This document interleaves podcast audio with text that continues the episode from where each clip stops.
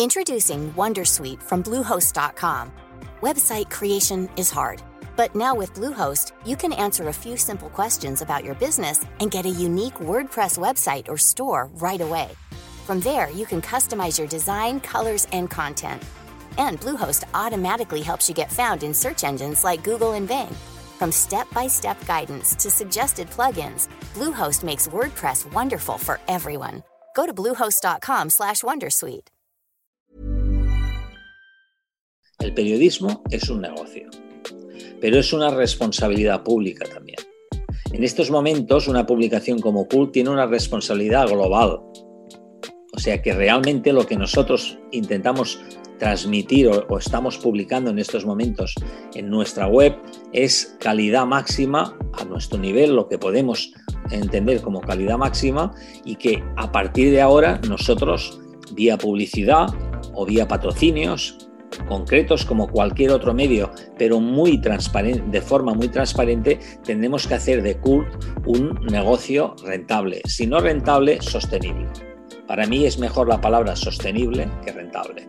Yo no estoy aquí para ganar dinero, sino para sobrevivir y que esto sea sostenible. Yo creo que hay posibilidades de, de, conseguir esa sostenibilidad. También es verdad que si las cosas nos van bien y ganamos dinero en este empeño, ese dinero se revertirá en una mejor calidad del producto. Bueno, yo siempre he visto en Estados Unidos que los periódicos eh, latinos o los periódicos hispanos o los periódicos en lengua eh, española siempre se caracterizan por una mala calidad. No quiero ofender a nadie, pero si yo comparo el Miami Herald con el Nuevo Heraldo, con todos los respetos, creo que estamos hablando de dos periódicos con dos calidades diferentes. ¿Es que la comunidad cubana o hispana de Miami no está preparada para un mejor periódico? Sí, pero sí que me doy cuenta de que existe una realidad editorial que tiene una, una dirección que cuando se refiere al, al, mundo hispano no tiene esas calidades de diseño o esas calidades de contenidos. El New York Times tiene una edición en castellano que no tiene las calidades de la edición en inglés. Diríamos que es un problema de las editoras americanas que creen que el futuro de sus medios va en esa dirección. Yo creo que es todo lo contrario. Una historia o muchas que se escriben a fuego lento. Un Silver Creator que a sus 64 años quiere hacer el medio global en español por excelencia. Un grupo de periodistas que creen lo que hoy pocos creen, en las historias bien narradas, con las palabras que se necesiten, aunque para algunos terminen siendo muchas. Cult surge en España pero es para el mundo. Sus historias tienen origen en un lugar específico, pero viajan o pretenden viajar para impactar, emocionar y explotar donde sea. Es la calma frente al incesante ritmo de digital. Son los puntos, las comas y la narrativa al servicio de un lector que hoy recibe, con entusiasmo, una nueva propuesta que parte de tres pilares. Ideas, libros y artes, donde cabe todo, a decir de su fundador. Es Albert Montagut, creador y director de Cult Silver Creator, autor de Reset, Cómo concluir la revolución digital, New Paper y Fe de Errores. Yo soy Mauricio Cabrera y este es The Coffee, episodio 21, temporada 3. Comenzamos.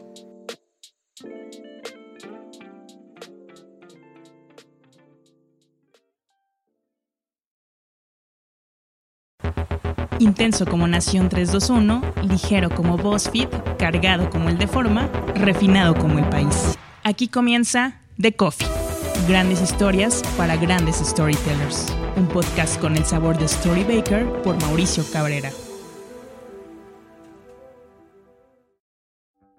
Storybakers les recuerdo que pueden recibir directo en su bandeja de entrada todos los insights, análisis y tendencias que genero para ustedes a través de mi newsletter. Suscríbanse en storybaker.co, así, sin M, storybaker.co todo lo que necesitan saber de medios, contenido y monetización directo en su correo electrónico. Nuevo episodio en The Coffee. Me da mucho gusto saludar a Albert Montagut, un periodista muy experimentado, autor de cualquier cantidad de libros en torno a periodismo, a cómo han de reinventarse los periódicos, a cómo ha de reinventarse el modo en que nos comunicamos y ahora también director de Cult. Albert, ¿cómo es que terminas configurando esta propuesta? ¿Cómo es que terminas configurando que en este momento de tu trayectoria lo que quieres es un medio de comunicación del modo en que lo haces, porque lo cierto es que ahora lo difícil quizás no es decir quiero un medio de comunicación, todos lo somos en cierto modo, sino decidir cómo queremos que sea, cómo queremos que se presente y cómo queremos que se posicione. Bueno, hay, muchos elementos que, llegan eh, al punto de poder hacer culto. Yo he estado trabajando toda mi vida en el periódico, eh, en los periódicos de papel, ¿no? Toda mi vida ha sido una vida de papel. En, el 95 llegó Internet a las redacciones, lo cambió todo.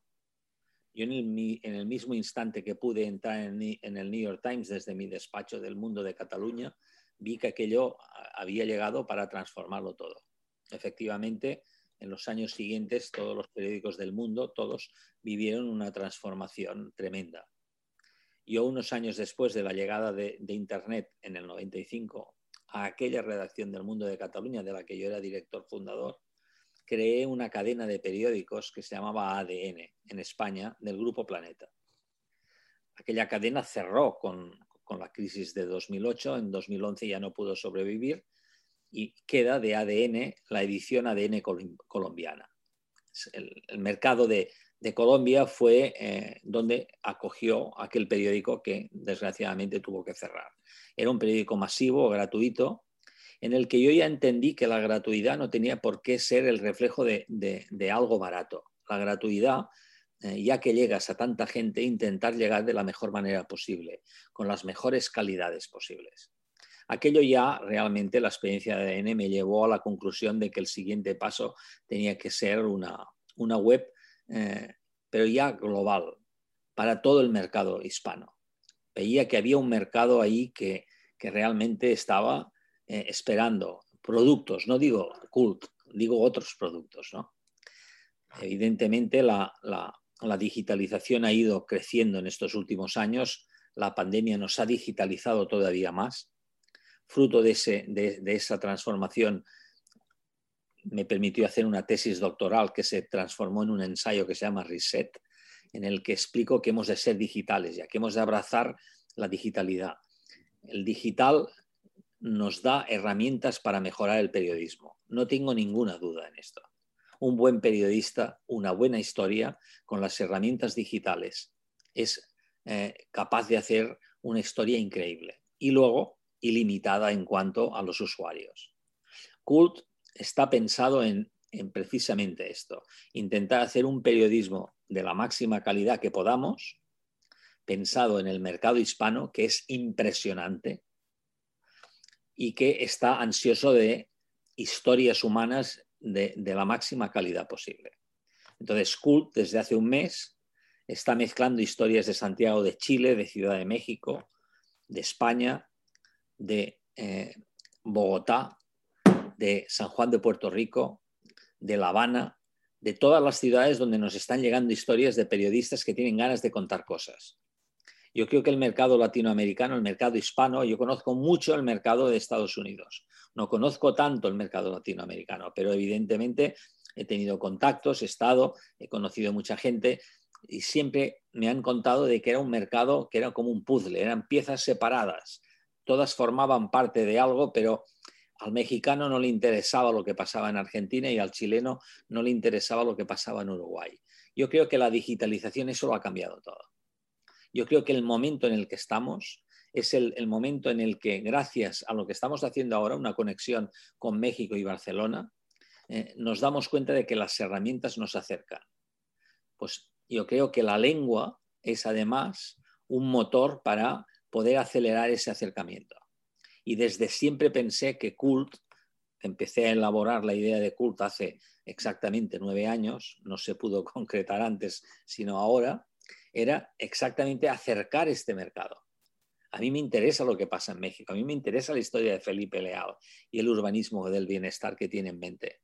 A mí me interesa lo que dice Constanza Gutiérrez, una escritora chilena, que acaba de, publicar un libro, Pelusa Baby, todo lo que cuenta hoy en Cult. A mí me interesa saber que el español está creciendo como idioma en Filipinas. Me interesa lo que dice el emperador digital, Daniel Haddad, el creador de Infobae. Me interesan todas estas historias. Creo que son historias que configuran nuestro mundo, nuestra cultura y nuestra situación en el, en el día a día del mundo. ¿no? Entonces yo creo que hemos de incentivar este tipo de, productos. Y Cult va en esa dirección desde las ideas, las artes y los libros. Pararía aquí antes de seguir. Que sabes que yo comparto totalmente contigo este tema de la gratuidad. De hecho, estoy por publicar un libro en el que hablo de, a ver, uno de los grandes errores de los medios de comunicación fue asumir que gratuidad nos autorizaba a entregar un mal producto. E incluso pongo un ejemplo, una analogía. Si yo voy a un supermercado y hay una marca que pone a un mostrador para que me dé una prueba de algo, pues claro que no va a querer que esa prueba sea de pésima calidad porque el usuario no está pagando por ello, va a querer enamorar a la persona que prueba ese producto. Y de pronto si hacemos la analogía, parecería que el medio de comunicación es, yo le voy a dar algo que sepa muy mal para ver qué termina pasando, para destruir la experiencia. ¿eh? Fue un absurdo que cometimos y en eso estoy totalmente de acuerdo. Ahora que hablas de cult, dentro de los conceptos que tú has vertido en distintos espacios, hablas de la necesidad de poner de acuerdo, digamos, de generar un punto de entendimiento entre el editor, el director y el responsable financiero. ¿Por qué armar cult como lo haces? Como un sitio no como un newsletter, no como un espacio en un mensajero instantáneo. Te lo pregunto con toda la curiosidad, intentando identificar el modelo de negocio y tu intención de hacia dónde quieres llevarlo y cómo quieres presentarlo. Bueno, yo en principio siempre creo que el contenido y la forma en, presentar el contenido es lo más importante. O sea, sin contenido, eh, todo lo demás, ya hay, ya hay medios que sin contenido intentan y consiguen ser exitosos. Pero yo siempre he creído que el contenido y el diseño van muy unidos y lanzan un mensaje a la persona que puede acceder a esa información de que lo que está recibiendo tiene calidad y, eso es lo que él necesita. Estamos hablando siempre de un mercado eh, que, valora las calidades, que, no, no, que no lee cualquier cosa. Entonces, a ese mercado es al que vamos dirigidos. Entonces, eh, nosotros evidentemente, como cualquier otro medio, tenemos muy claro que la información o el periodismo es un negocio. Yo lo tengo claro desde hace muchos años. El periodismo es un negocio, pero es una responsabilidad pública también. En estos momentos, una publicación como Cult tiene una responsabilidad global. O sea que realmente lo que nosotros intentamos transmitir o estamos publicando en estos momentos en nuestra web es calidad máxima a nuestro nivel, lo que podemos entender como calidad máxima y que a partir de ahora nosotros, vía publicidad o vía patrocinios concretos como cualquier otro medio, pero muy transparente, de forma muy transparente, tendremos que hacer de Cult un negocio rentable. Si no rentable, sostenible. Para mí es mejor la palabra sostenible que rentable. Yo no estoy aquí para ganar dinero, sino para sobrevivir y que esto sea sostenible.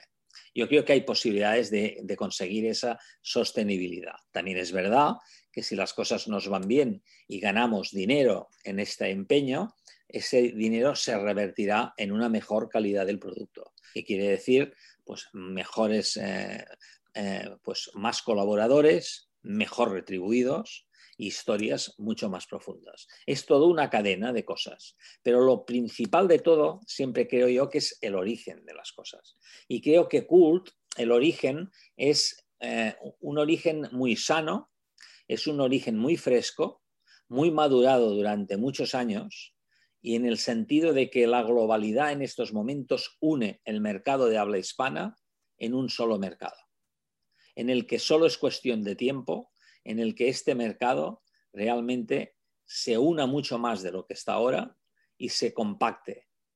Hay un dato en uno de los textos publicados ya en Cult, donde un experto en, el idioma español, un catedrático de, la Universidad del Sagrado Corazón en, en San Juan de Puerto Rico, dice que en Estados Unidos, en 2050, habrá más hispanohablantes que habitantes en México.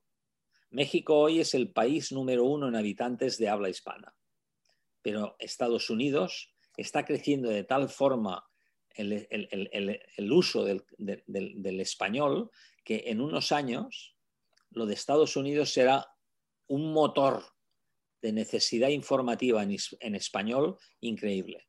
Y yo creo que además de Cult vendrán otras, o ya ha habido gérmenes de, de, webs que han intentado esto, pero que quizá el momento más claro de, globalidad es ahora. Hoy he leído que Bloomberg lanza un servicio en, español para todo Latinoamérica. Bueno, pues oye, si quieres que te diga la verdad, me alegro de que Bloomberg lo haya hecho porque lo hay y hace, debe hacer mucho tiempo que lo está preparando, pero lo ha lanzado ahora justo cuando hace un mes que nosotros esa idea la hemos desarrollado. El mercado está muy claro y no sé qué pasará con Cool, pero la intención es extraordinaria, la intención es buena y creo que el mercado está esperando este tipo de productos.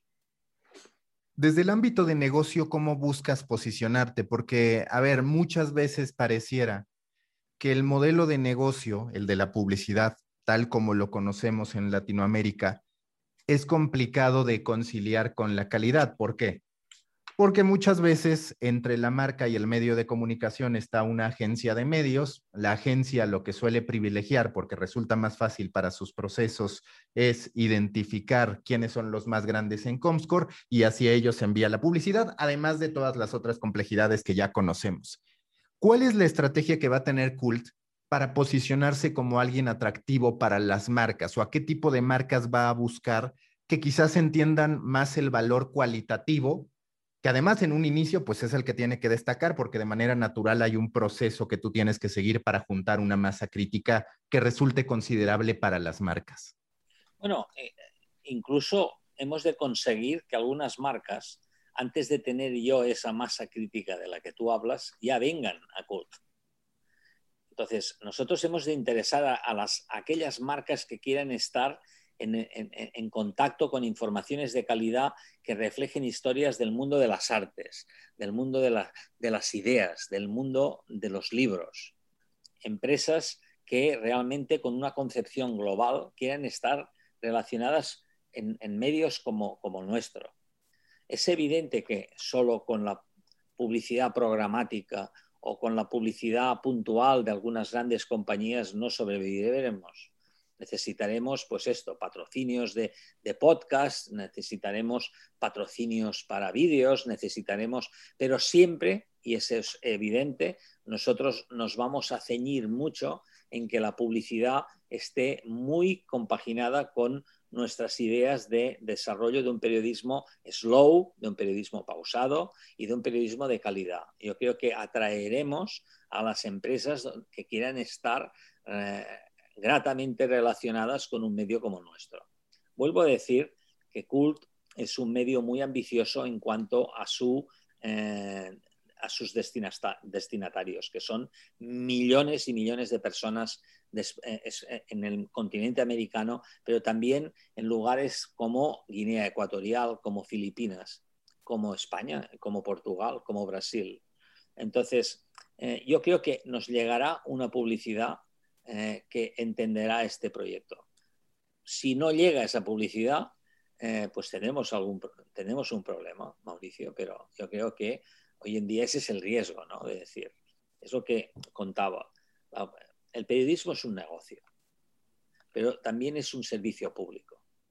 Hay que saber eh, compaginar las dos cosas. Y si realmente nosotros lo conseguimos, eh, pues será un gran logro. Eh, Cult está pensado en crecer muy lentamente, eh, en, consolidarse, en ser un producto sostenible, sostenible, no que gane dinero, sino sostenible, porque me da la sensación que ideas como Cult crecerán ahora de forma recurrente y veremos este mercado cómo se compacta. El mercado hispanoamericano yo siempre lo he visto como un mercado compacto. Yo conozco bien Estados Unidos porque fui corresponsal del país en Estados Unidos. Siempre es un país que me ha fascinado.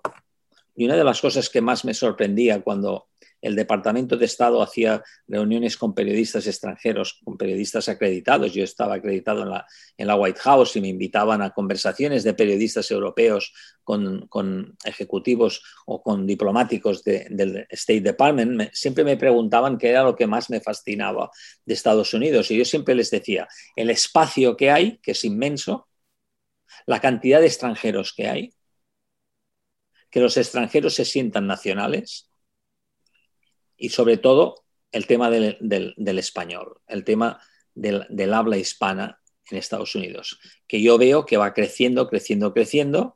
Estoy hablando de los años 80, ya no te digo lo que está pasando ahora. Yo tengo, mi, tengo una hija que es americana, que, que vive en Nueva York, y me lo dice, me dice, no te puedes imaginar el impacto que tiene el castellano en estos momentos ya en Nueva York. Yo me lo imagino porque lo he, lo he visto, ¿no? En sus carnets de vacunación de, la, COVID, eh, toda la información que aparece en inglés aparece en castellano, pero no porque ella pueda ser de origen español, sino porque el español se está introduciendo en aquel mercado de una manera eh, increíble. Entonces, hemos de pensar en el continente como un continente con una herramienta extraordinaria que eh, es la, herramienta de la comunicación es el idioma. Y creo que nos hemos de contar lo que pasa en México, nos hemos de contar lo que pasa en Cuba, nos hemos de contar lo que pasa en Centroamérica y en cualquier lugar de, Latinoamérica, de, América del Sur. Creo que son temas a mí me interesan. Yo creo que hay un público que le puede interesar esto, Mauricio. No sé si te estoy eh, explicando demasiadas cosas, ¿no? Mezcladas, ¿no? Pero forman parte todas de un hilo, que es el de la ilusión de poder transmitir eh, ideas y cosas que están pasando, explicadas por periodistas de diferentes orígenes y de diferentes países, pero que lo pueden explicar en un mismo idioma, ¿no? Es algo mágico. Es algo mágico, ¿no? Y que además de todo te voy a decir, creo que está por un lado lo que tú decías, esta idea errónea de la gratuidad igual a mala calidad. Y también está esta otra idea que para mí es errónea y debemos demostrar que es errónea de el mercado hispano como un mercado que consume contenido de baja calidad, porque muchas veces hablo con referentes de los medios en Estados Unidos, de los medios hispanos, y ellos te dicen, cuando intentamos meter calidad, no funciona. Como, si el hispano tuviera que atender un estereotipo de bajo nivel socioeconómico, de bajo nivel cultural y demás. Me parece que Cult, y en términos generales muchos de los que estamos haciendo este tipo de esfuerzos que van más allá de una frontera, también tenemos que romper ese paradigma. A ver, ¿tú qué opinas a ese respecto? Bueno, yo siempre he visto en Estados Unidos que los periódicos eh, latinos o los periódicos hispanos o los periódicos en lengua eh, española siempre se caracterizan por una mala calidad. No quiero ofender a nadie, pero si yo comparo el Miami Herald con el Nuevo Heraldo, con todos los respetos, creo que estamos hablando de dos periódicos con dos calidades diferentes. ¿Es que la comunidad cubana o hispana de Miami no está preparada para un mejor periódico? Sí, yo también entiendo que en el caso del Nuevo Heraldo es un periódico muy tradicional que está muy arraigado. No me voy a, explayar más, pero sí que me doy cuenta de que existe una realidad editorial que, eh, que, está, que tiene una, dirección que cuando se refiere al, al mundo hispano no tiene esas calidades de diseño o esas calidades de contenidos el New York Times, el gran periódico para mí del mundo. El New York Times tiene una edición en castellano que no tiene las calidades de la edición en inglés. Yo lo siento decirlo, pero es que yo tengo una alumna en la Universidad Autónoma de Barcelona, China, que cuando atiende a mis clases siempre intento hacer una parte con ella para que me, que me analice un poco la edición del New York Times en chino. Y ella también me confiesa que la edición en chino del New York Times no tiene las calidades del New York Times. Entonces, bueno, eso diríamos que es un problema de las editoras americanas que creen que el futuro de sus medios va en esa dirección. Yo creo que es todo lo contrario. Todo lo contrario. Yo creo que hay un mercado exquisito, hay un mercado de alta calidad intelectual con intereses informativos de máximo nivel en todo el continente, que sumarían millones y millones y millones y millones de personas que están esperando periodismo de calidad. Y yo creo que Cult va en esa dirección y que otros, y que otros medios vendrán. Ya verás tú, eh, Mauricio, como dentro de unos meses hablaremos y verás cómo se abrirá el camino hacia esa dirección, porque es la dirección lógica, es la dirección lógica. El mercado hispano es un mercado extraordinario, hay gente de todo tipo, como en Estados Unidos el mercado en inglés. Oye, yo conozco bien Estados Unidos, no todo el mundo ha ido a Harvard y no todo el mundo ha ido a Berkeley y no todo el mundo ha ido a Stanford. Hay mucho mercado en Estados Unidos de estratos muy bajos desde el punto de vista intelectual, desde el punto de vista del interés por la comunicación que consume o de la información que consume. Entonces, cada medio tiene su objetivo y tiene su mercado. Cult va a ese mercado de universitarios, de gente a las que les gusta el consumo, de gente que quiere saber lo que pasa en el mundo, gente que quiere saber qué pasa con, con, el urbanismo de las grandes metrópolis latinoamericanas, qué pasa con, con las últimas tendencias literarias, qué pasa pues, pues, con mil cosas. Entonces, nosotros estamos abiertos a encontrar a los periodistas que quieran contar esas cosas en Cult, porque el público ya te digo yo que existe. Yo llevo un mes con Cult eh, en marcha y te puedo decir que los analytics de Google que nos están llegando son buenos, afortunadamente, pero lo que más me fascina, Mauricio, te lo digo de verdad, es cuando veo la lista de banderas con los países donde hay gente que está entrando en Cult más de 55 países del mundo, pero es que en Latinoamérica es increíble eh, ver cómo una historia eh, la pueden leer modestamente dos o tres mil personas, que no es nada dentro de lo que es el mundo. Pero cuando yo veo que una historia de Cool la han leído tres mil personas de 22 países diferentes, has de entender que veo que ese es el futuro. Si a lo mejor viene una compañía muchísimo más potente que, la nuestra y hace un medio mejor que el nuestro, pues bienvenido que, venga, ¿no? Pero nosotros estamos abriendo camino en esa dirección y creo que es un buen camino. Y que además se modifica la importancia que tú le das a ciertas métricas. Es decir, de pronto el periodismo lento, pues en vez de priorizar el número de páginas vistas, que a veces incluso se incrementa de manera tramposa a costa del usuario, aquí dentro de esas satisfacciones que un periodismo como el de ustedes se pueden llevar es de, bueno, pues leyó una sola nota, pero esa sola nota le representó siete, ocho minutos de atención. Bueno, el tiempo de lectura, el tiempo de lectura en, en cult está por encima de los cinco minutos, entre los cinco y los siete minutos. Los expertos me dicen que es mucho.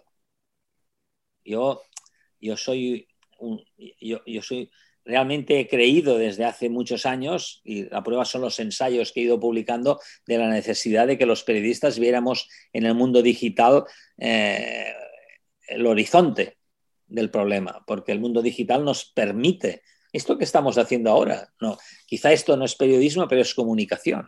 Esto que estamos haciendo ahora, o sea, la digitalización es increíble para el periodismo y la comunicación. Entonces, yo no me estoy llevando por las métricas. Las métricas lo que me enseñan es que una historia la leen 35 personas o 400 o 4.000 de diferentes países. Lo que nos está llevando ahora eh, la dinámica de cult es el contacto con nuevos periodistas que no conocíamos. Estamos abiertos a más periodistas de más países para que nos expliquen sus historias, porque vamos a hacer un trabajo de curators en el sentido de que si alguien de Panamá o alguien de México o alguien de, Argentina, además de los que ya tenemos contactados, nos envían buenas historias, nosotros las contrastamos evidentemente, y esas historias son buenas, esas historias se van a publicar porque en estos momentos lo que más nos interesa es el splash de, que Cult eh, demuestre claramente que una historia de Mon Laferte y la belleza de su México profundo se puede hacer desde Santiago de Chile. Y ese es, el tema, ¿no? de poder abrir el mercado. ¿Quiénes son los nuevos eh, ases de la literatura latinoamericana? ¿Qué dice Gabriela Biener de la maternidad? ¿Qué pasa en, México con estos luchadores del ring, de la lucha libre, cuando, cuando se jubilan y están mayores? ¿Qué pasa en la música caribeña?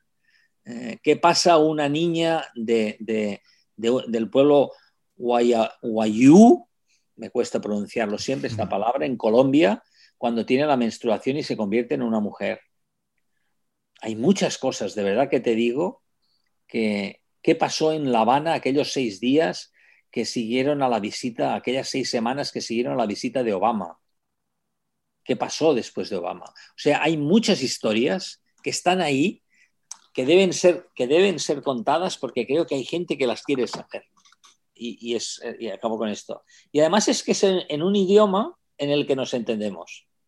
O sea, el castellano o el español puede haber creado diferencias durante siglos, pero actualmente es una herramienta para que nos entendamos. Y la digitalización es lo que va a permitir ese acercamiento y ese mutuo interés en saber qué pasa en, todos estos países. Y estoy convencido de que no me equivoco en lo que estoy diciendo. Luego vendrán otros que a lo mejor hacen más dinero y, y otros que realmente consiguen grandes medios globales en castellano. Yo modestamente somos un equipo muy reducido. Pero la idea creo que es esta y creo que no nos equivocamos. Y que como dices, es una tendencia que ya venimos viendo con, por ejemplo, Infobae a través de otro tipo de estrategia que justo ustedes entrevistaron a su fundador, donde ya no es solo un medio argentino, es un medio internacional, el más leído del mundo en español. El propio El País está viendo cómo se traslada, cómo incrementa su presencia, redacción, también este medio argentino que está buscando hacer una serie de alianzas en distintos países. Cada vez lo vamos a ver más, como tú dices. En este sentido, ¿cómo ustedes establecen la relación con escritores, con colaboradores, con periodistas? Asumo que de momento tienen un presupuesto pues un poco eh, limitado, un presupuesto bastante controlado. ¿Cómo están haciendo esa relación con los colaboradores que hoy tienen y hacia adelante. Es un esquema que ustedes ven de crowdsourcing, si van a estar contratando de manera directa, ¿cómo estructuran esa parte? Bueno, el funcionamiento está siendo fascinante. Yo ya te digo, llevo 46 años de vida laboral en periodismo y afortunadamente he conocido muchas personas, he conocido miles de periodistas. Entonces, a partir de, de ese conocimiento y de contactos, pues vas creando una red. Yo cuando estoy en clase y explico cuando un periodista llega a una nueva sección que tiene que hacer, pues ese es en una hoja en blanco hacer un esquema básico de lo que cree él va a ser su universo y a partir de ahí empezar a poner teléfonos y a partir de ahí poner direcciones de mail e ir creando una red.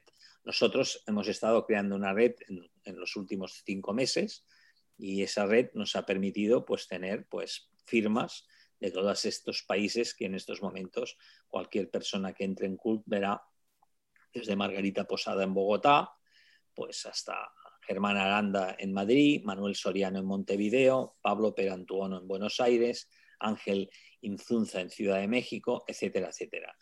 No es difícil encontrar esos periodistas porque conocemos lo que es el mundo del periodismo, tenemos contactos. Es verdad que si ahora tenemos una lista de 30 periodistas, esa lista deberá incrementarse. Es con la riqueza de, que, de lo que nos ofrezcan los periodistas y lo que nosotros publiquemos lo que va a marcar el futuro de Cult en cuanto a su posibilidad de ser rentable, ser sostenible o no. A mí en estos momentos de mi vida ya no me asusta esto tengo una edad que me permite pensar en que lo que hay que hacer es un buen trabajo y luego ya vendrán las cosas. Mi vida está llena de ver ejemplos, no solo míos, sino de otros compañeros, de grandes ideas que han fracasado. Yo creo que Cult, yo creo que Cult no, Cult lo que abre es un nuevo escenario de posibilidades informativas. Y para eso ya te digo que en este mes que llevamos, esa satisfacción yo ya la tengo. Ojalá esto se consolide y ojalá esto permita que muchos periodistas de Latinoamérica eh, puedan tener pues, unos ingresos mensuales que les, les facilite eh, su vida en, en sus casas. Pero ellos nos darán unas historias que en estos momentos desconocemos y que pueden ser muy interesantes. O sea, estoy más por la magia, estoy más por la ilusión que en estos momentos se ve detrás de Cult que lo que pueda pasar dentro de 12, 14 meses. Me interesa mucho, pero creo que para satisfacer el mercado publicitario y conseguir la rentabilidad y la sostenibilidad, lo primero que hay que hacer es el producto. Cuando hablo con expertos digitales siempre me hablan de lo que hay que hacer eh, para expandir un producto. Y me doy cuenta que muchos de ellos no proceden del periodismo clásico como yo, desconocen que lo principal de todo es el mensaje. El mensaje, el contenido es la clave de todo. La manera en cómo lo transmites es lo de menos. Actualmente podemos transmitirlo masivamente a todo el mundo. Eso es extraordinario, ¿no? No me digas que no. O sea que hace 20 años esta conversación hubiera sido eh, algo que no hubiéramos podido imaginar imagínate, hace 20 años, pues bueno, las agencias de información enviaban teletipos a las terminales de todo el mundo, pero no llegaban a las casas de las personas, de la gente. Ahora sí, ahora podemos llegar a todos sitios en cualquier momento. Pero lo más importante es lo que envías, el contenido. Y yo veo que hay una deformación en, los, en el periodismo global, excepto en los grandes medios, donde el periodismo es trash. el periodismo se ha convertido en un espectáculo, el periodismo es más... Yo siempre defiendo la teoría que tengo en, los libros que he escrito y en las clases que doy, de que una cosa es un informador, que es el que transmite una información, aunque sea trash. El periodismo es otra cosa. El periodismo es el plus que el periodista, que el profesional le da a la información. Lo que un profesional pierde en tiempo, en horas, en, buscar, en leer para mejorar una información, eso es el periodismo. Entonces, eh, creo que ahí hay, un, ahí hay una gran diferencia. Hay millones de informaciones y pocas piezas periodísticas. El slow journalism va en esa dirección. Dice, oiga, hay un mercado que está esperando no el trash, sino eh, qué hay detrás de las cosas, por qué pasan las cosas. Y hay periodistas, ya te lo digo yo ahora, en toda Latinoamérica, en toda Norteamérica, que están deseosos de contar esas historias. Hemos de localizarles, ellos nos han de localizar a nosotros para poder eh, transmitir eh, esa información de máximo nivel. O sea que aprovechando tu programa o esta conversación que estoy teniendo contigo y que te la agradezco muchísimo, si nos ven periodistas pues que nos envíen clarísimamente sus coordenadas, los temas que tienen en la cabeza, porque si son buenos y están contrastados, eh, serán publicados. Y yo te quiero preguntar, hoy estás pagando a cada uno de los colaboradores, tienes algunos colaboradores gratuitos, ¿cuál es tu plan a ese respecto para poder crecer? Porque yo incluso he sostenido muchas de las ocasiones que de pronto esta idea de los medios de comunicación con columnistas fijos, tendrá que ser un híbrido. ¿Por qué? Porque cada vez surgen más temas que tienen o requieren una especialización que en Estados Unidos sí que está presente. En Estados Unidos tú te encuentras periodistas especializados en todo. Y en español, que es algo que he platicado con cualquier cantidad de periodistas, te encuentras con periodistas generalistas, en su sector muchas veces, pero generalistas de, ah, bueno, yo hablo de entretenimiento y entretenimiento lo mismo es una serie de Netflix que una obra de teatro, que posiblemente un libro, en fin. A ese respecto, ¿ustedes cómo están buscando eh, generar monetización para los creadores de contenido? Si es un caso que se va analizando por persona, en fin. Bueno, a ver, nosotros evidentemente tenemos un presupuesto y en ese presupuesto eh, establecemos un número de colaboraciones mensuales a una cantidad. Entonces, los periodistas a los que, les, a los que contactamos les explicamos nuestra realidad, les explicamos nuestras necesidades y nuestros objetivos. Prácticamente te diría, Mauricio, que el 90% de los periodistas con los que he hablado no han estado tan interesados en lo que les pueda pagar, que se les paga a todos una cantidad, porque no creo en el periodismo gratuito, están de acuerdo con lo que se les paga para participar en, este, en esta especie de idea que si, oye, si, si realmente al final del primer año o del segundo año realmente conseguimos esta sostenibilidad de la que te hablo, que es un reto, pues ellos serán beneficiarios directos, ¿no? O sea, nos están ayudando también en, cuanto a las cantidades, en cuanto a, los métodos que nosotros tenemos para realmente convencerles de que escriban en cult. He tenido situaciones extraordinarias, ¿no? De gente que creen que el producto es necesario y que están eh, sumándose de, forma eh, total, ¿no? Vuelvo a decir, el periodismo, aunque pague poco, tiene que pagar. Eso es evidente que eso está, ha de pasar.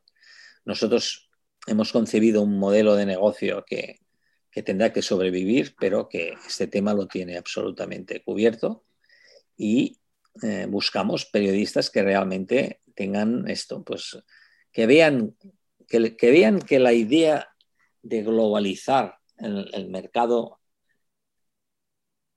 que unifica esta lengua eh, es necesario. Yo creo que es necesario que lo hagamos. Y vuelvo a decir, eh, con el ejemplo de Bloomberg que ha aparecido esta tarde, el anuncio de Bloomberg que se lanza al mercado de Latinoamérica, bueno, pues mejor, perfecto. Habrá más medios de estos. Veremos el que consigue explicar las mejores historias. Ahí estamos nosotros eh, en primera línea en estos momentos. Sí, a, ver, a mí me parece que como en todo el periodismo de calidad y como en todos los medios de comunicación, lo más desafiado es el modelo de negocio, pero sin duda hoy hay una necesidad que se entiende por parte de la audiencia, que eso es algo que no ocurría hace tiempo. Es decir, tanto caos, tanto ruido, tanta manipulación, tanta desinformación, cambió de manera natural el modo en que los lectores hoy se relacionan con un medio de comunicación. Y es ahí donde sí percibo que hay una oportunidad para medios como el tuyo de poder existir. Y para medios, te diría, no necesariamente de información general, sino incluso para los específicos como el mío. A ver, yo hablo de una industria, hoy la industria tiene una conciencia de que necesita evolucionar en su discurso, en los conceptos que maneja. Y cuando tú analizas eso, junto con el factor de internacionalización o de globalización que se está dando, me parece que la fórmula es clara. Considero que está pendiente que las marcas también lo entiendan y que cada vez podamos llegar a decir, oye, si yo hablo con, por decir algo, Coca-Cola, espero poder hablar y que se entienda que tengo un valor regional, porque muchas veces cuando tú eres regional y tú les dices, tengo el 30% de mercado en Colombia, la persona con la que estás te dice, no, es que fíjate que ese 30% pues está súper interesante, pero no me interesa, es con otra persona. Es decir, ojalá que las empresas también terminen entendiendo esto que está pasando en el modo en que consumimos. Yo pienso, Mauricio, que sí que lo están entendiendo. Yo estoy hablando con, grandes multinacionales, con empresas eh, muy potentes para intentar pues, tener pues, esas ayudas publicitarias que realmente son lícitas y además necesarias y básicas. Vuelvo a decir, el periodismo es un negocio, pero es un, es un, es, un trabajo social que requiere hacerse eh, bien y tiene que tener credibilidad. O sea que es un negocio complejo. Yo creo que hay muchas empresas que están eh, muy, eh, muy convencidas de que el empoderamiento de la mujer, el tema, de, el tema del, del ecocidio que, es, que vive en Latinoamérica, de lo que, del que hemos hablado en CULT. Eh, hay temas de, cómo van a ser las grandes metrópolis eh, eh, latinoamericanas, cómo vamos a poder organizar toda esa pobreza que hay en esas metrópolis, cómo se va a poder canalizar un cambio social que tantos millones de personas necesitan. Todo eso es un debate. Y todo eso hay que contarlo. Y si quieres que te diga la verdad, yo que leo algunas de las mejores cabeceras de, periódicos del mundo, tanto en Latinoamérica, Clarín, eh, Mercurio, eh, El Tiempo, New York Times, El País, veo que estas historias a veces las vas leyendo, pero son muy puntuales. ¿Sabes qué quiero decir? No, no las ves en el, en el minuto a minuto de la publicación. Y yo creo que, que Cult va en esa dirección. Tú entras hoy en Cult y ya te digo de verdad, con las 30, 40 historias que, hemos publicado, te puedes ir dando idea de, problemas, de ilusiones también, de lo que está pasando en el continente y lo que está pasando en este, en este mundo en el que podemos hablar tú y yo, que no nos hemos conocido hasta ahora, en una misma lengua, eh, a tantos kilómetros de, de, distancia. Y esto es mágico. Y yo creo que a mí la globalidad siempre me ha fascinado.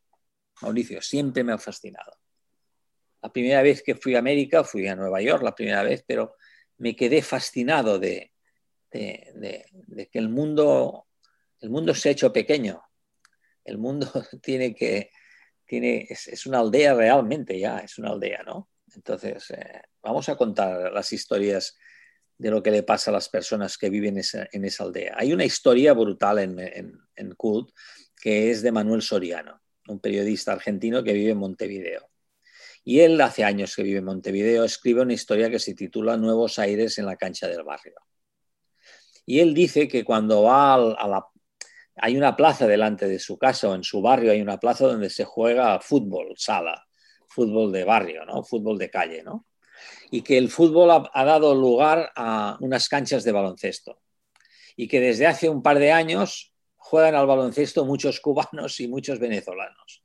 Y es que se ve que, bueno, se ve, ¿no? Él lo cuenta claramente, hay una emigración increíble de cubanos y de venezolanos a Montevideo, a Uruguay. Y él cuenta cómo el acento ha cambiado, cómo las costumbres del barrio están cambiando por la presencia de todas estas personas. La historia que cuenta es, es la historia real de lo que pasa en, en el mundo en estos momentos. La gente la gente se mueve. Y la historia de Manuel Soriano, de verdad, si alguien tiene la posibilidad de, ver esta tarde o cuando, cuando, vean, cuando vean esta, esta entrevista o esta charla, que es más una charla, me siento más en una charla, ¿eh? estoy como si estuviera en mi casa y estoy hablando un poco eh, muy no pensando en, que es una entrevista, ¿eh? Mauricio, me has creado un clima en el que estoy hablando muy a gusto. Y si alguien puede ver esta historia de Manuel Soriano, verá exactamente a lo que me refiero, ¿no? A lo que tú también te refieres. Oye, yo te quiero preguntar, el periodismo lento, como en términos generales ya cualquier historia, el otro día hablaba con Alberto Cairo y le decía, pues es que resulta que los que escribimos long format tenemos el mismo problema que el que quiere hacer periodismo gráfico. A veces el periodismo gráfico es de, oye, en este posteo de Instagram siento que ya me pasé de palabras. Lo mismo nos puede llegar a pasar a nosotros con el periodismo lento. Para ti, ¿dónde está ese sweet spot, ese punto en el que dices, a ver, soy periodismo lento, pero esto ya se está excediendo de lo que es necesario para contar bien la historia. ¿Cómo lo cuidas y cómo en algún punto intentas ser metodológico o incluso en tu caso, ser un muy buen editor de lo que puedan enviar los periodistas que colaboran contigo? A ver, hay tres historias, concretamente tres historias de las que ya están publicadas en CUT, que eran excesivamente largas. No voy a decir cuáles son, es igual, tres. Y ahí se abrió el debate de si le decíamos al autor que las redujera o no. Y les optamos por no decírselo y publicarlas. Dos de esas tres historias están entre las cinco más leídas. Entonces yo, yo creo que no es tanto el curator, no es tanto el redactor jefe o la persona que recibe el texto, sino que el periodista que hace el slow journalism tiene que ser él el primero que tiene que saber la extensión y que tiene que saber cuándo la historia ha acabado y cuándo la historia hay que recortarla. Ahí en ese sentido te diré como que como solo hemos tenido tres casos de analizar un texto demasiado largo, eh, no creo que sea un problema, pero sí que aviso a los periodistas en general que el slow journalism lo que quiere es entretener, informar a la persona que recibe ese texto, no aburrirla.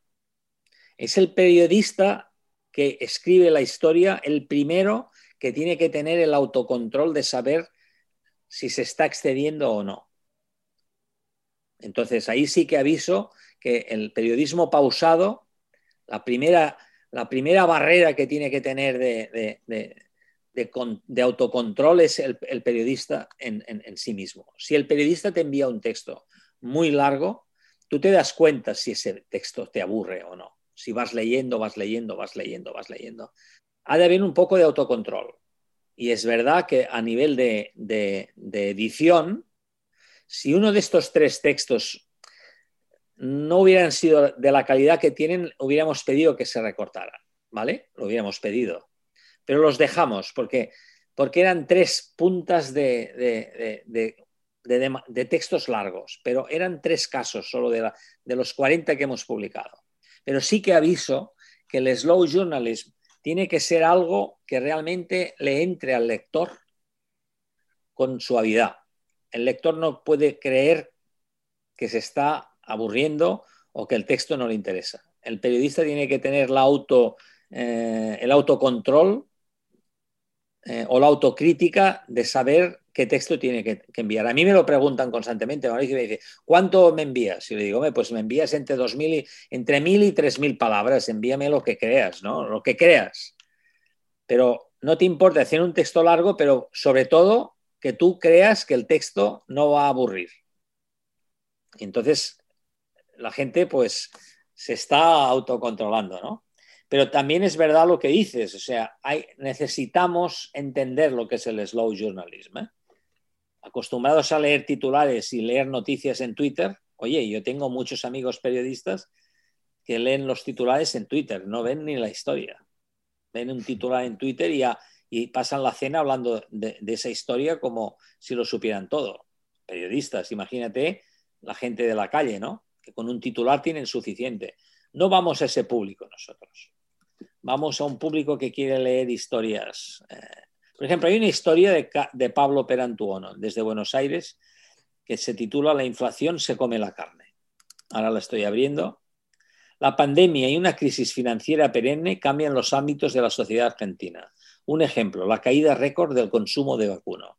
En, Argentina se come menos carne en estos momentos. Pues esta es una historia que Perantuono escribe, debe tener, pues esto, 1.500, 2.000 palabras. La hemos visto cinco, seis, siete veces antes de publicarla. No cortamos ni una línea. Estaba perfecta. Estaba perfecta no hay que abusar en los textos largos, también lo he de decir. Hay que hacer, y esto lo digo a los estudiantes, hay que hacer puntos y apartes. Hay que hacer textos entendibles. No has de dar nada, eh, por supuesto, de que el lector lo va a saber todo. Has de explicarle al lector las cosas. Las entradas de los textos tienen que ser literarias, tienen que ser narrativas.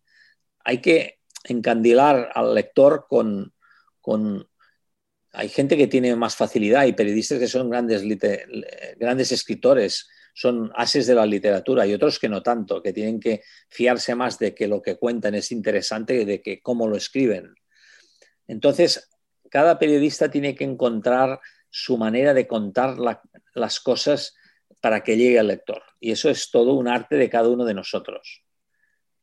Pero sí, los textos eh, largos cuestan de leer y, ahí sí que pido mucho autocontrol, en general, a los periodistas en general. ¿eh? En ese momento en que tuviste que desglosar que es un momento de siempre, el momento de crear un medio de comunicación, en las que podríamos de manera tradicional llamar secciones, ¿cómo es que tú llegas a decir es ideas, artes y libros? Son esos los tres pilares sobre los que cabrán las historias de culto.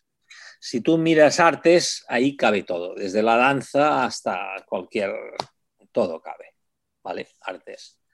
No me gustan las webs con muchas secciones. Mm, yo creo que hay que concretarlo. debajo de artes, ideas y libros, ahí podríamos hacer un árbol de, temáticas increíbles. ¿Para qué enumerarlas si todavía no tenemos textos de danza, no tenemos textos de, ¿Me entiendes? O sea, ya irán llegando las historias. Pero básicamente son estas tres. He querido concretar, hacerlo fácil. Yo creo que Cult eh, pretende tener un universo informativo infinito, pero fácil de entender y fácil de manipular por parte del lector. Me da la sensación que queda muy claro lo que puede ser una idea, ¿no? Una idea, pues, pues, pues una idea es, pues, eh, Adat, el emperador digital, la idea que tuvo para hacer lo, que hizo, ¿no? El bilingüismo político en Puerto Rico. Y, artes, pues es la arquitectura. Felipe Leal es un artista, aunque sea un, arquitecto y un urbanista, es un artista, ¿no? O sea, eh, concretar, hacer fácil la, navegación por la, por la web. Ese fue uno de los primeros, una de las primeras ideas que tuvimos. Y nos está funcionando bien de momento. ¿eh? ¿Qué tipo de disciplina te has puesto en tu día a día desde que lanzaste Cult? Porque a final de cuentas, detrás de estas historias, y eso es algo que yo de pronto analizo con el futuro del periodismo deportivo, ¿no? Donde de pronto vemos propuestas que intentan ser, llamemos, de periodismo lento, de periodismo pausado, pero que terminan cayendo más en los coleccionistas, que son todavía menos que los aficionados hardcore al fútbol. Primero están los superficiales, digamos, los de socialización y demás. Sé que tú también tuviste tu momento con el Barcelona y demás. En este caso, ¿cómo tú cómo tus editores intentan graduar entre la tendencia y la oportunidad de una historia. Porque, por ejemplo, esta parte de los prescriptores de libros están en TikTok, pues claro, es un tema que ha estado siempre, que es el de los libros, pero está la tendencia que es TikTok. ¿Cómo intentas manejar este equilibrio para que haya ganchos que hagan atractivas las historias? A ver, yo siempre he creído que si, yo le pregunto a alguien qué es la información, sea quien sea, le hago la pregunta qué es la información y tendríamos eh, tantas respuestas como personas. Para mí la información es todo aquello que te sorprende. Es la base fundamental de mi vida, es entender que la información es todo aquello que me sorprende. Algo que quiero contar porque lo he visto yo que creo que merece ser contado y que alguien lo escuche. Igual que si me lo, me lo dices tú a mí. Entonces, yo me estoy llevando mucho porque cuando hablo con los periodistas que estamos contactando en Santiago, en, México o donde sea, me, envían una lista de temas. El primer contacto que tengo con ellos es que ellos, yo les digo, ¿qué, ahora ya estás viendo cult, ¿qué, ¿qué, crees que podría entrar en cult? Y me envían 10 temas. ¿Qué elijo yo? Yo elijo un mixto entre lo que puede ser interesante en el momento en el que estamos, pero sobre todo lo que más me sorprende. El mixto de las dos cosas. Y entonces de una lista de 10 temas que me envía una periodista de Bogotá o una, periodista de La Habana una periodista, bueno, de La Habana todavía he de penetrar más, ¿eh? porque estoy teniendo problemas en Cuba porque me, gustaría tener más, más periodistas cubanos escribiendo. ¿eh? Y desde aquí, si evidentemente lo van a ver algunos, que sepan que me interesa. Entonces, hay un... Pero sobre todo es aquella noticia que te sorprende. ¿Sabes? La, noticia que te sorprende. Por ejemplo, si nosotros publicamos una historia sobre el ecocidio americano, que es el desastre que está habiendo en, en Latinoamérica, la gente se cree que el problema está en, el Amazonas. Pues el problema está en el Amazonas, pero en todos los países de Latinoamérica hay problemas con el medio ambiente increíbles. Si a mí este periodista Rodolfo Chisleanchi de Buenos Aires me envía una historia del ecocidio americano en el que explica realmente que defender, comillas, defender el medio ambiente y la conservación de la biodiversidad es una de las misiones más peligrosas en América Latina, cierro comillas, lo primero que se me ocurre pedirle a Rodolfo es por qué en Latinoamérica no hay partidos verdes, como ha habido en Europa desde hace 40 años. Y la próxima historia que va a escribir Rodolfo va a ser el por qué no hay en América Latina partidos que estén obsesionados, partidos políticos me refiero, que estén obsesionados en este tema. O sea, que de un tema de interés que me puede ofrecer Rodolfo diciendo, eh, arranca la historia con, un defensor de, con un mexicano, las amenazas eran ya una costumbre para Fidel Eras Cruz, campesino de Santiago Jamiltepec, Oaxaca, México. Su defensa del río Verde, que atraviesa esas tierras y del cual una empresa extrae arena y grava de manera ilegal, le habían procurado algunos enemigos. El pasado 21 de enero le dejaron un papel avisándole de que iban a matarlo. No les hizo caso. 48 horas más tarde, mientras circulaba en su camioneta, la sentencia se cumplió a balazos. Así empieza una historia de, de Rodolfo desde Argentina sobre el tema del ecocidio. Bueno, el siguiente paso es qué pasa con los partidos políticos, qué pasa con la redacción de la Constitución en Chile. Es evidente que si CULT va creciendo, nos vamos a ir deslizando en ese extraordinario mundo del, análisis sociopolítico. Ya va a haber ensayos sociopolíticos en, en CULT a, medida que vayamos creciendo. Pero primero, lo, que primero realmente noto es la necesidad de saber cosas básicas. Y yo cuando estoy en Barcelona y recibo esos textos desde Colombia o desde México, hablándome de gente que yo desconozco, me, miro inmediatamente en Internet y veo que efectivamente hay muchas cosas. Si me interesan es la historia para mí, ¿sabes? Y ahí iremos evolucionando. Y luego decías en qué me ha cambiado la vida. Bueno, no me la ha cambiado mucho porque, bueno, ahora son las, en España son, en Barcelona son las 10 de la noche. Para mí las 10 de la noche no es nada. Pero es verdad que a las 10 de la noche mis compañeros de trabajo, eh, normalmente de los periódicos en los que he estado, ya hace rato que han dejado el periódico, ya no están trabajando. el horario americano está influyendo en mi vida, pero no, no hay nada que me fascine más que despertarme a las 5 o las 6 de la mañana en Barcelona y ver que tengo los mails de los periodistas latinoamericanos que me están enviando historias. Bueno, el, el, horario se me ha hecho más, más, más pequeño de descanso, pero estoy encantado, estoy encantado. Y justo así quiero cerrar el podcast porque yo tengo desde hace tiempo una curiosidad por explorar la Silver Economy. He hablado mucho de cómo hay gente que después de sus 60 años está emprendiendo. Está demostrado también que incluso las posibilidades de éxito por diversas circunstancias de la vida, conocimientos acumulados y demás, son más elevadas que las de cuando uno emprende a los 20.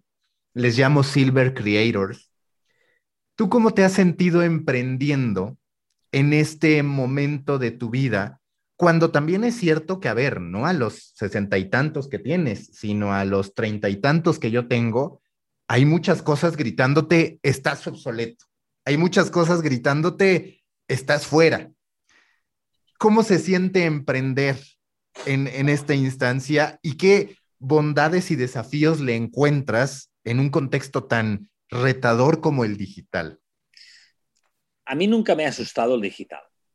Yo si, si yo te enviaré, si me envías tu dirección, te enviaré dos libros que son los dos ensayos, New Paper de Deusto y, y Reset, que es el último. Ahí hablo del impacto de la digitalización en el periodismo. Yo siempre defendí que la digitalización no venía para matar el periodismo, sino para darnos herramientas para mejorarlo. Entonces, con esa, con, esa creencia, que realmente la sostengo porque la vengo, eh, la, vengo predicando desde el año 95, que por primera vez vi el New York Times en una pantalla de un Apple obsoleto que tenía yo en el mundo. Desde entonces he visto el mundo de la digitación como algo extraordinario. Hace un año y medio hice un doctorado que se centraba claramente en la necesidad de que todos los periódicos y todos los periodistas ya dieran por concluida el cambio tecnológico y que aceptaran que la, que la digitalización ya era una realidad. Y hice la tesis centrada exactamente en esto. Fruto de la, tesis, de la tesis es Reset, que es el último ensayo que he escrito. En Reset explico, o explican periodistas de todo el mundo, porque es la tesis, no es una opinión mía, sino la opinión que yo saco de periodistas de todo el mundo, desde la Asahi Shimbun de Tokio hasta el Jerusalem Post, el Clarín de Buenos Aires, eh, Tiempo de Bogotá, el grupo McClatchy de Estados Unidos, el New York Times, el Guardian, el País, todos los grandes directores de los medios a los que yo eh, explico, me dicen que siguen habiendo problemas en las redacciones con la digitalización. Entonces, eh, la tesis va de que dejémonos ya de problemas y, y, hagamos, seamos todos digitales. Pero detrás de esa petición hay algo que yo siempre he tenido. Yo siempre me he considerado un reportero. A mí la noticia del momento, a mí la noticia me fascina. Y yo me siento igual eh, de activo en estos momentos, a mi edad, 64 años, creando cult para un mercado extraordinario como el que estoy yendo. Porque en realidad lo que hago son dos cosas. Intentar explicar noticias que me vienen por otros compañeros reporteros de todo el mundo y que tengo una herramienta que me permite contarlas. Ya no soy un redactor jefe de un periódico local en Barcelona o en Madrid que explica las historias al día siguiente de lo que ha pasado en Barcelona o en Madrid. Ahora tengo la posibilidad de, con esta herramienta extraordinaria que nos permite además a los dos estar hablando como si estuviéramos juntos ahora eh, eh, en un bar o en una redacción, explicar eh, las noticias. Y ahí es donde no ha cambiado mi ilusión. Yo creo que el periodismo es un way of life. El periodismo es una ilusión. Y tengo muchos amigos que a lo largo de los años la, han perdido. A mí me han cerrado una, una cadena de periódicos.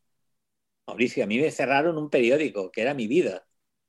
Y me supuso un shock emocional extraordinario, pero tuve que seguir adelante. O sea, sé que el periodismo lo único que te provoca a la larga son más momentos malos que buenos. Eso es así. Pero esa, es la realidad. Y, la, y, la, información y el reporterismo te salvan de esos momentos malos. Entonces, yo me siento hoy con la misma ilusión, te lo digo de verdad, que cuando tenía 20 años, cuando tenía 18, cuando entré en un periódico, cuando tenía 30.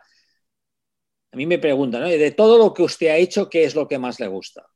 Y digo, mire, a mí lo que más, lo más glamuroso fue corresponsal en la Casa Blanca para el país, no he de, decirlo. Lo más rentable fue director de periódico, que eso es un trabajo extraordinario, poder hacer la primera página de un periódico. Lo más difícil, ser redactor en temas de terrorismo en España en los años 80 y 90. Cubrir el terrorismo de ETA, ir a los lugares donde se habían cometido los atentados, intentar hacer información de lugares donde realmente había tragedias y donde era muy difícil sacar información. Entonces, el, periodismo es eso. Y ahora a esta edad tengo la posibilidad de tener muchas experiencias acumuladas. Mauricio, también con la edad te vas dando cuenta de de muchas cosas, pero sobre, todo ahora tengo dos cosas. Tengo la experiencia de estos años de, no haber perdido la ilusión por el periodismo y esta doble herramienta, la digital y el idioma.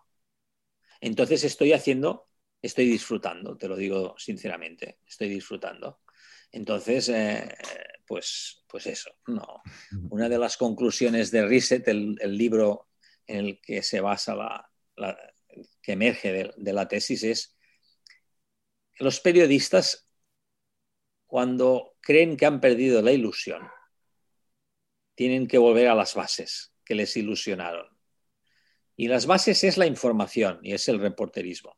Y entonces Cult, de alguna manera, para mí es, en estos momentos, poder volver a, al reporterismo. Y cuando hay, un, cuando hay un reportero de México, o hay un reportero de Cuba, o hay un reportero de Malabo en Guinea Ecuatorial que, está dispuesto a hacer una historia, pues la, encuentro como si fuera mía. Soy un redactor jefe, pero en estos momentos mi mesa de redacción es todo el continente americano. Entonces, me gustaría que la gente que vea este post, pues, pues que sepa que estamos abiertos a recibir eh, contactos con periodistas de toda Latinoamérica que tengan que contar cosas. Y si lo que proponen pues vale la pena, pues intentaremos publicarlo. No sé, no eh, me dicen, si ahora tuviera 30 años dirías, este tío, pero no, a mi edad lo que estoy diciendo es una reivindicación del periodismo.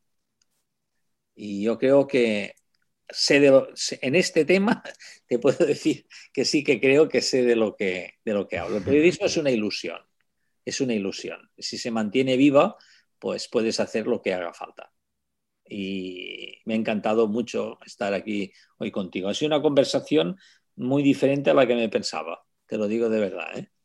Qué bien, muchísimas gracias. Y la última pregunta de siempre, que esta te saca del periodismo, pero que quizás puedes reflexionarlo a partir de ello, es si tú fueras un tipo de café a partir de tu personalidad, de lo que quieres proyectar, ¿a qué sabría el café? ¿Qué tipo de café sería Albert Montagut? Bueno, pues te lo diría muy claramente. En términos de Starbucks sería un 20 ice, ice coffee. El hielo me gusta mucho, la frescura me gusta mucho y en términos cafeteros sería eso, hacer un, pues esto, y pues eso, sería eso, un, café con mucho hielo, muy cargado, pero con mucho hielo, muy fresco. Me interesa mucho, me, gusta mucho el, hielo, el frío, ¿no? La frescura, ¿no? Entonces yo sería eso, un, eh, un Ice American Coffee. Listo, Albert. Muchísimas gracias y mucha suerte con Cult. Espero ir contando la historia de este emprendimiento que estás haciendo. Siempre a tu disposición, Mauricio. Gracias. Busca la próxima semana un nuevo episodio cargado de emprendimiento, endulzado con grandes historias y narrado por grandes storytellers. Suscríbete a The Coffee, un podcast de storytellers para storytellers, un producto de Storybaker por Mauricio Cabrera.